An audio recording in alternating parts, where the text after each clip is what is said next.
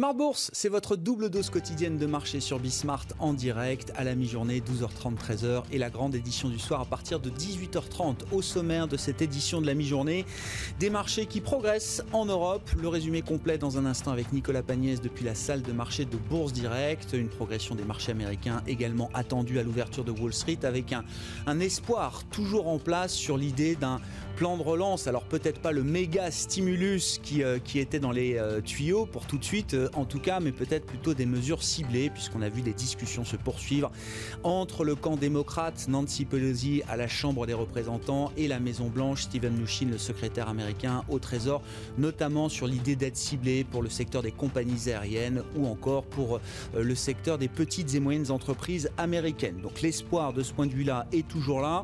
Sur les marchés européens, intéressant de noter depuis quelques jours. On parle de mouvement de court terme hein, sur le secteur bancaire, le réveil des banques.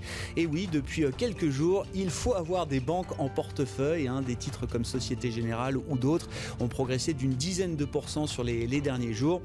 Que peut-on mettre derrière ce, petit réveil bancaire? Je vous rappelle qu'il y a deux semaines encore, hein, l'indice sectoriel des banques en Europe et en zone euro était sur des plus bas historiques. Est-ce que c'est simplement un sujet de valorisation? Est-ce que c'est un signal un peu plus profond? C'est une question qu'on se posera avec nos invités de la mi-journée.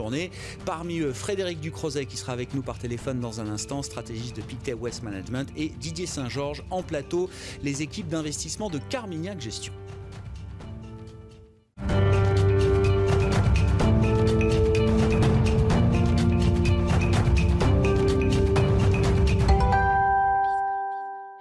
4900 points et au-delà pour le CAC 40 à la mi-journée. Les infos clés résumées par Nicolas Pagnès depuis la salle de marché de Bourse Direct.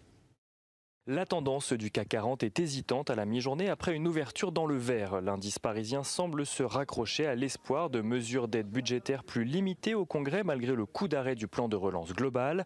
Les négociations continuent en effet entre démocrates et républicains sur plusieurs mesures sur lesquelles l'entourage de Donald Trump souhaite avancer. Nancy Pelosi et Steve Mnuchin se sont donc entretenus hier à propos d'un plan de relance de 25 milliards de dollars à destination des compagnies aériennes. Des discussions qui devraient reprendre aujourd'hui les avancées laissent présager que les deux autres mesures voulues par Donald Trump pourraient elles aussi avancer dans les prochains jours ou prochaines semaines. Des mesures qui sont une aide de 135 milliards d'euros à destination des petites entreprises américaines et un chèque de 1200 dollars par foyer américain. Les marchés restent également optimistes vis-à-vis de la situation américaine alors que Joe Biden euh, maintient son écart avec Donald Trump. Une victoire du candidat démocrate signifierait pour bon nombre d'investisseurs l'adoption rapide d'un plan de relance budgétaire.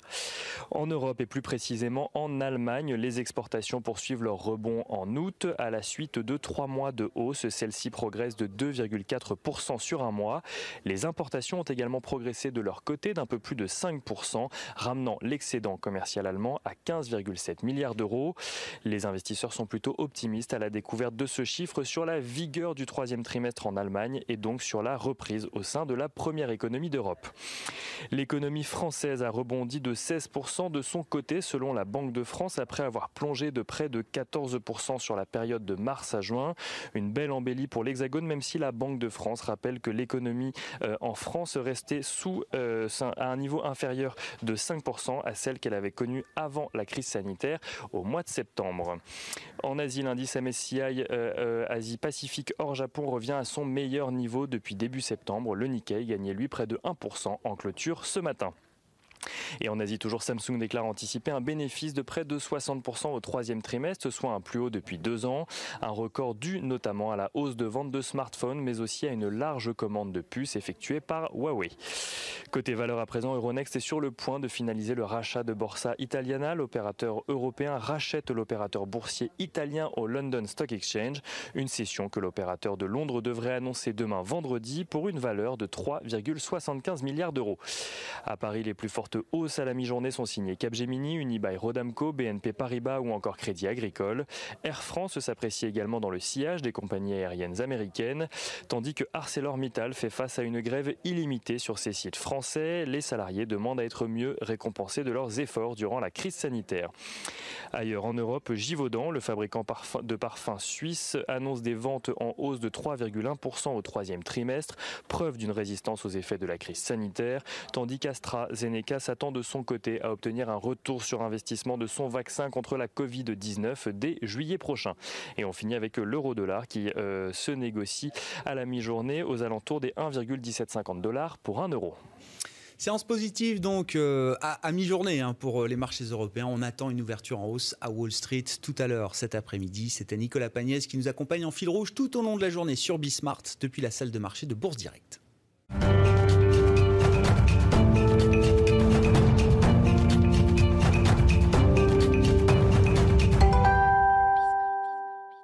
Les mouvements de marché du jour euh, décryptés par nos, invités. Didier Saint-Georges sera avec nous dans un instant en plateau, Carmignac Gestion. Mais d'abord, Frédéric Ducrozet avec nous par téléphone depuis Genève, stratégiste global macro, de Pictet Wealth Management.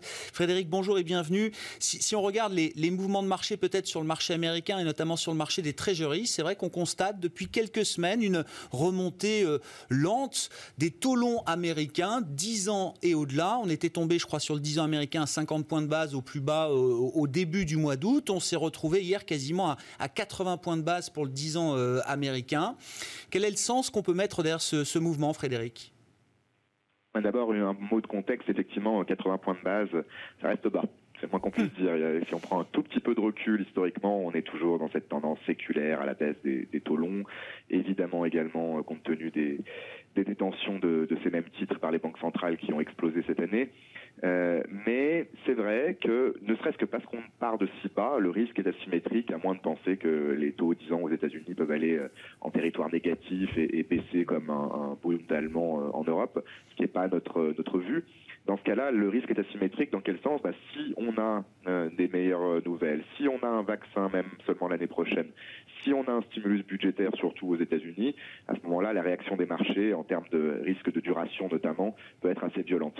Ça reste encore modéré, mais j'observe que notamment ce mouvement a commencé depuis vendredi, au moment vraiment où on a la nouvelle euh, selon laquelle le président des États-Unis est, testé positif au, Covid, euh, ce qui est quand même de nature à déstabiliser les marchés. Ça ajoute beaucoup d'incertitudes sur le déroulé des élections, sur le potentiel contestation de ces mêmes élections, euh, d'incertitudes au moins à court terme et pourtant le taux, disons, commence à monter à ce moment-là. Donc l'explication sous-jacente, c'est vraiment que dans la plupart des scénarios maintenant, le marché s'attend à un gros paquet de relances budgétaires, peut-être pas tout de suite, mais en tout cas d'ici le début de l'année prochaine. Je pense que c'est l'explication centrale. Est-ce qu'il faut comprendre également que le marché se prépare petit à petit à une présidence Biden qui irait peut-être au-delà de la seule Maison Blanche avec un congrès qui deviendrait 100% démocrate? Est-ce que c'est un, scénario qui reste minoritaire? Est-ce qu'il faut le prendre en considération un peu plus sérieusement aujourd'hui, euh, Frédéric? C'est la première explication, c'est le scénario de démocratique sweep euh, où, euh, mm. dans lequel les démocrates gagnent à la fois euh, la, présidence et, une partie du, du Congrès, du Sénat, effectivement a gagné en probabilité au moins à la marge, ne serait-ce que parce que effectivement la santé du président en tout cas à ce moment-là était encore et toujours relativement en question. il y a le scénario aussi central, peut-être en tout cas plus probable, d'une présidence Biden avec un Sénat toujours aux mains des républicains, mais dans le contexte actuel, avec les avancées qu'il y a eu quand même entre le secrétaire d'État et euh, Nancy Pelosi euh, côté, côté démocrate. On espère malgré tout un, accord sur un, paquet budgétaire dans, ce cas-là.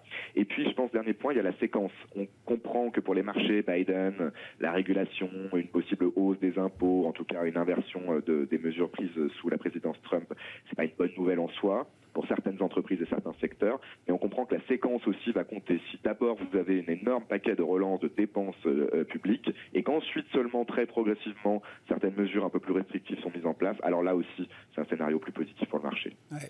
Euh, intéressant aussi de voir peut-être ce qui pourrait se passer sur le front US-China dans les, prochains jours, les prochaines semaines. Hein. C'était l'agence Bloomberg qui rapportait notamment hier que l'administration américaine, Trump bien sûr, regardait de très près les systèmes de paiement chinois opérés par Tencent ou Ant Financial qui pourraient représenter évidemment une menace pour la sécurité des, Américains. Tactiquement, est-ce qu'on peut imaginer que c'est un bon moment pour Donald Trump pour euh, peut-être raviver un petit peu cet affrontement euh, technologique, en l'occurrence avec la Chine, obliger Joe Biden à se positionner par rapport à cette thématique, euh, Frédéric Ça peut amener, j'allais dire, une, nouvelle couche de complexité ou de volatilité à la période préélectorale américaine? Et je pense même que c'est la, la, plus importante à court et moyen terme. On a quasiment oublié la guerre commerciale pendant tous ces mois de, de pandémie. Euh, elle reste en toile de fond. La guerre technologique, surtout celle-ci, selon nous, ne fait que commencer. Ce sont des sujets sur lesquels, lesquels la plupart euh, des responsables politiques à Washington sont d'accord. L'opinion publique aussi. On a à nouveau des sondages récents sur le fait que la Chine est de plus en plus mal perçue, euh, y compris en Europe d'ailleurs, mais aussi euh, aux États-Unis. C'est une, ce sont des mesures politiquement euh, qui font gagner quelque part euh, des deux côtés. Et il faut aussi se préparer au fait, pour ceux qui peut-être auraient un peu de complaisance à ce sujet, à une présidence Biden qui sera également très dure vis-à-vis de la Chine. Donc effectivement, c'est des sujets que le président Trump, peut-être pas tout de suite non plus, parce que le focus est quand même sur son état de santé et sur le virus, mais aura intérêt à à nouveau raviver avant, avant les élections. Un mot de l'Europe, euh, Frédéric. Alors là aussi, partons des constatations de marché. Depuis une semaine ou depuis quelques jours à peine, il faut avoir des banques en portefeuille. Euh, c'est un des secteurs leaders encore aujourd'hui au cours de cette séance, euh, Frédéric. Bon, ce sont des mouvements de très court terme. Les banques qui étaient sur des plus bas historiques il y a, il y a à peine deux semaines. Là aussi, est-ce que c'est un signal particulier? Qu'est-ce qu'on peut mettre derrière, Frédéric? Là aussi, je pense qu'il y a les deux éléments qui vont dans le même sens, à court et moyen terme. D'abord, bah, les taux montent, euh, la euh, corrélation entre les taux longs, la pente de la courbe des taux, euh, ce qui fait quand même un, effet majeur pour la profitabilité des banques de détail, en tout cas en Europe, a un petit un petit coup de boost au secteur qui part de très loin également en termes de valorisation, de price to book. On est toujours sur des points bas historiques, donc il y a une asymétrie euh, mm. absolument énorme. Hein. Si l'économie repart même un petit peu et que les choses se stabilisent, le secteur est, probablement très sous-évalué. Euh, et puis à plus long terme, il y a quand même l'idée toujours que la Banque centrale européenne, avec des taux négatifs, pénalise le secteur, certes, mais avec les TLTRO à taux encore plus négatifs, avec des régulations qui ont été assouplis et avec plus fondamentalement un besoin essentiel de ces banques au cœur du financement du système européen des PME pendant euh, beaucoup plus que les quelques mois qui viennent, euh, ne peut pas se permettre, entre guillemets, que les banques euh, dévissent autant en bourse, même si par d'autres aspects ça tient. Donc je pense qu'il y a peut-être une question de consolidation du secteur qui est toujours le serpent de mer aussi et qui n'attend que à peut-être se matérialiser. il y a eu quelques exemples en Italie ou ailleurs. On pourrait avoir une histoire un peu plus positive enfin pour le secteur bancaire européen à terme. Bon, à confirmer. Hein. Pour l'instant, c'est un mouvement de quelques jours, effectivement, qui remet sur le devant de la scène le secteur bancaire en Europe et en zone euro notamment. Merci beaucoup, Frédéric. Frédéric Ducrozet avec nous par téléphone depuis Genève, stratégiste global macro de Pictet Wealth Management.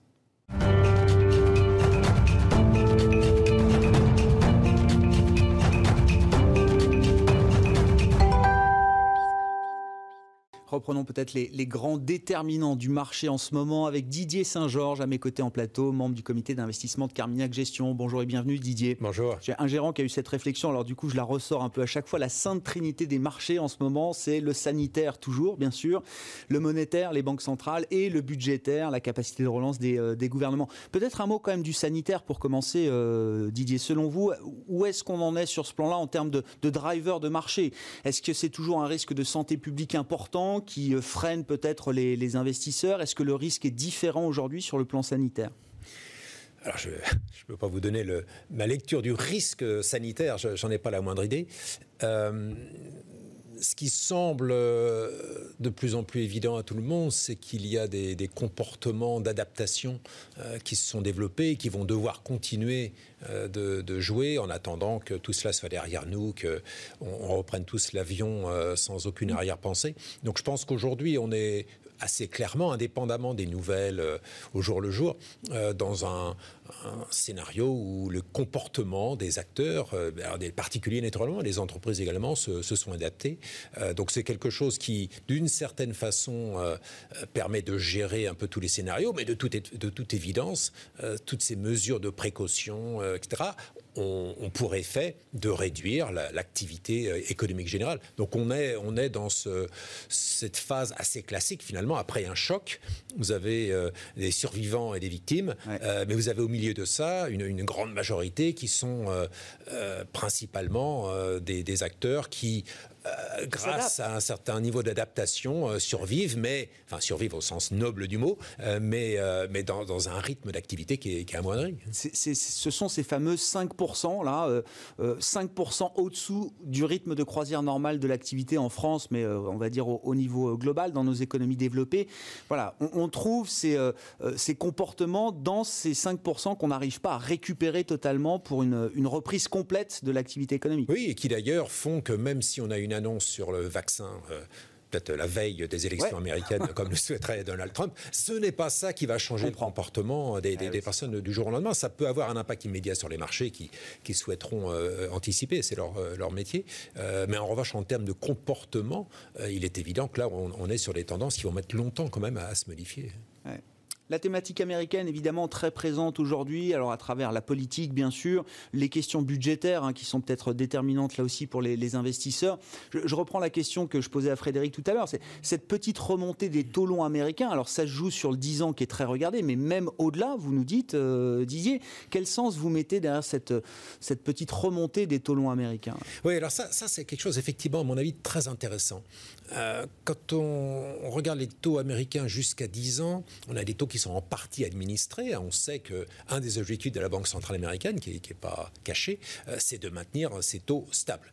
Euh, en revanche, ce qui est intéressant, c'est de voir le comportement des, taux sur les matérités plus longues, donc jusqu'à jusqu'à 30 ans, où là, il n'y a pas d'intervention de, la Banque centrale. Et on voit que là, en effet, comme vous le remarquiez, il y a eu véritablement une, une remontée des taux ces derniers jours, ces dernières semaines. Et là, je pense que quand euh, cette partie du marché, donc vraiment à très long terme, euh, évolue de manière significative. Hein, visuellement, c'est frappant. Euh, ça veut dire qu'il se passe quelque chose dans la, un petit peu la, perception d'une, d'un avant et après 2020, d'une certaine façon. C'est-à-dire que les, marchés sont en train de se dire qu'il y a une évolution du paradigme, c'est-à-dire que l'on va, donc c'est un raisonnement de long terme, hein, on va vers un, rapport différent entre les banques centrales et les, et les gouvernements, euh, une, une, utilisation de la monnaie pour financer des déficits publics et non pas euh, simplement de l'activité euh, économique. Et par conséquent, oui, il y a là euh, la mise en place d'un équilibre qui pourrait être euh, plus inflationniste à terme qu'il l'a été sur les dix dernières années. C'est-à-dire qu'on pourrait sortir euh, à l'issue de 2020, donc sur, sur une période longue, autrement que par une japonisation universelle du monde avec une inflation zéro, des taux zéro. Donc c'est quelque chose qui aujourd'hui relève d'un changement structurel. Donc ce n'est pas un sujet de Biden contre Trump. Non, c'est bien c'est vraiment bien au-delà. Euh, et c'est intéressant qu'on le, on le voit dans ces taux d'intérêt sur la dette américaine d'État à 30 ans, c'est-à-dire quelque chose qui, qui vraiment s'inscrit dans un raisonnement de modification structurelle et non pas conjoncturelle. Il faut y voir un signal positif. L'idée, alors derrière ces investisseurs de très long terme qui ont cette vision de, long terme, euh, euh, Didier, l'idée que ce qui est en train d'être mis en place aujourd'hui, alors les banques centrales toujours, mais avec la puissance publique, la puissance budgétaire euh, combinée, qui nous permettrait d'en sortir par l'eau. Plus d'inflation, mais aussi plus de croissance Est-ce que c'est ce signal-là qu'il faut retenir Ou est-ce que c'est un signal simplement sur l'inflation euh, en tant que telle Et que la croissance, euh, on verra bien ce qu'il en est euh, dans les prochaines années? Oui, alors. Euh... C'est pas tout à fait le même cadre pour les investisseurs. C'est, hein. une excellente question, mais la réponse est vraiment très, très, très, très difficile. on, on, est dans la euh, la tentative par euh, les marchés d'établir ce que pourraient être les conséquences à moyen long terme mm. de la fameuse nouvelle théorie monétaire, euh, qui est pour l'instant été analysée par des grands universitaires, mais naturellement jamais expérimenté. jamais expérimenté. Voilà. Souvenons-nous, hein, en 2008, quand on a commencé le quantitative easing, qui à l'époque était aussi révolutionnaire que le serait aujourd'hui le MMT, bah, vous aviez des, grands économistes qui disaient cette histoire, ça va être terriblement inflationniste, et naturellement, ils, ils avaient tout faux. Euh, donc c'est faut pas être trop péremptoire aujourd'hui. Très difficile pour les marchés d'essayer de mettre un prix sur les conséquences macroéconomiques de tout cela. Pour l'instant, ce qu'ils sont en train de dire, mm. à tort ou à raison, euh, c'est qu'en tout cas, il sera difficile euh, pour un schéma de, de, financement des déficits par la, dette publique, par de, la création monétaire, d'éviter une remontée de l'inflation. Et c'est assez intéressant quand vous voyez les taux d'intérêt à 30 ans et que vous prenez les taux réels, vous voyez que les taux eux, n'augmentent pas autant. Ça veut dire que cette hausse des taux, elle est largement le reflet d'inflation et peut-être davantage que de, croissance. Auquel cas, la réflexion structurelle, c'est de se dire, si vous avez une augmentation de l'inflation, mais pas autant de la croissance, alors la variable d'ajustement risque d'être la monnaie. Euh, puisque vous auriez euh, beaucoup de création monétaire, pas de création de richesse à due proportion en face, et dans ce cas-là, la valeur intrinsèque des monnaies serait, serait affaiblie. Donc structurellement, ça laisse entendre que probablement, un, le premier coupable, qui serait les États-Unis, bah, verrait peut-être leur monnaie sur long terme perdre de sa valeur, perdre de sa base, sa base de valeur. Et le corollaire, ce serait que les actifs réels, eux, euh, en, profiterait. Et je pense que c'est structurellement une des idées qui soutient la vision sur le prix de l'or, euh, qui serait cohérente en tout cas avec ce schéma de long terme c'est vrai que là, au fur et à mesure qu'on a vu les taux remonter, les taux longs aux États-Unis remonter, le, dollar était plutôt euh, en train de se déprécier. Ce sont des micro-mouvements On regarde des horizons de temps que vous, euh, vous évoquez, euh, Didier, mais voilà, ça nous donne peut-être les prémices de quelque chose sur du, sur du très long terme. Restons sur les marchés. Alors sur les marchés actions, peut-être ce que vous retenez du mois de septembre, enfin de, la période qui, qui court depuis début septembre jusqu'à maintenant, il y a eu quand même cette phase de correction sur le Nasdaq. On peut peut-être en redire un mot, Didier, pour constater que que cette correction, elle est peut-être déjà quasiment complètement effacée. Pas tout à fait, mais en tout cas en bonne partie aujourd'hui. Hein. Oui, alors, je pense que. Euh, il faut garder à l'esprit que cette, euh, cette idée que sur les quelques années qui viennent, euh, ça va être difficile de repartir dans une croissance forte et que par conséquent la technologie fait partie de ces secteurs qui eux vont avoir un avantage de, croissance bénéficiaire par rapport au, reste des secteurs. Ça, tout le monde l'a compris, tout le monde l'a vu. La surperformance du Nasdaq au sens large, mm-hmm. en réalité c'est un peu plus large que ça, mais simplifions en disant le Nasdaq, la technologie, tout le monde l'a vu et, euh, et, naturellement à cause de cela vous avez des excès qui se créent, périodes, vous vous souvenez cet été, à quel point les investisseurs particuliers aux États-Unis se sont dit, voilà, c'est trop facile, allons-y. Donc il y a des excès, et les excès, bien entendu, mènent à des corrections. Ce qu'il faut faire attention, c'est de ne pas confondre la correction d'un excès avec un retournement de tendance. Je pense que c'est la nature des tendances très longues. Euh, on avait eu, euh, vous vous souvenez, dans les années 90, le monde émergent, il y avait eu le super cycle des matières premières. Des tendances très longues passent par des prises de profit assez importantes aussi, parce que naturellement, elles entraînent avec elles, ces tendances, des, des phénomènes d'excès spéculatifs, etc. Je pense qu'on est là dans un phénomène de cette nature, prise de profit, correction d'un certain nombre d'excès qui s'étaient produits, mais certainement pas une remise en cause de la tendance. Euh, je comprends. Est-ce que l'excès de court terme a été purgé au regard de cette, euh, correction qui est, déjà rattrapée? Parce qu'au final, euh, les positions, la hiérarchie sectorielle du marché, c'est plutôt renforcée plutôt qu'elle n'a été euh, redistribuée d'une certaine manière. Euh, il y a toujours l'idée qu'on va vers un monde 100% euh, tech, sans avions, sans pétrole, sans, sans compagnies aériennes. est-ce qu'on est toujours dans des phases d'excès là, au moment où on se parle, ou est-ce que ces excès se sont quand même un peu Oui, mais c'est intéressant parce que la façon dont vous le placez, c'est effectivement une vision excessive de la réalité, mais qui reflète néanmoins euh, la réalité de départ. Euh, on ne on va pas dans un monde sans avion, mais Avec on va dans des compagnies aériennes qui vont devoir quand même sacrément se réinventer parce que, euh, en plus de ce problème sanitaire du distanciation, vous avez la problématique ESG qui est un vrai souci naturellement pour l'appétit que peuvent avoir les utilisateurs de prendre hmm. l'avion. un monde sans banque, non, pas un monde sans banque, mais il n'empêche que structurellement, les banques sont confrontées quand même à, un sacré défi stratégique. Ce n'est pas seulement la courbe des taux d'intérêt, c'est les fintechs qui leur mangent énormément de, laine sur le dos. Donc on a des réalités structurelles qui, euh, qui sont incontestables, mais elles sont tellement incontestables que ça va un peu trop vite de temps en temps. Et donc vous avez correction. Le, vous disiez le rebond des banques en ce moment, boursièrement, bah, c'est peut-être euh, un petit peu de ça. C'est-à-dire, euh, certes, structurellement, stratégiquement, elles ont quand même des sacrés soucis. Il n'empêche que. On ne peut pas ignorer au moment où on se parle quand même l'excès de, de, bah, voilà, ce que, de sous-valorisation de ce secteur. Votre autre intervenant, c'est-à-dire qu'on on se retrouve dans un risque asymétrique à un moment donné. Et effectivement, là, vous avez des forces de rappel euh, à, court terme. Mm. Donc c'est toute la difficulté. Alors, je ne peux pas le mesurer à quelques pourcents près, mais toute la difficulté de vraiment pas se tromper entre un changement de tendance et puis une correction dans une tendance.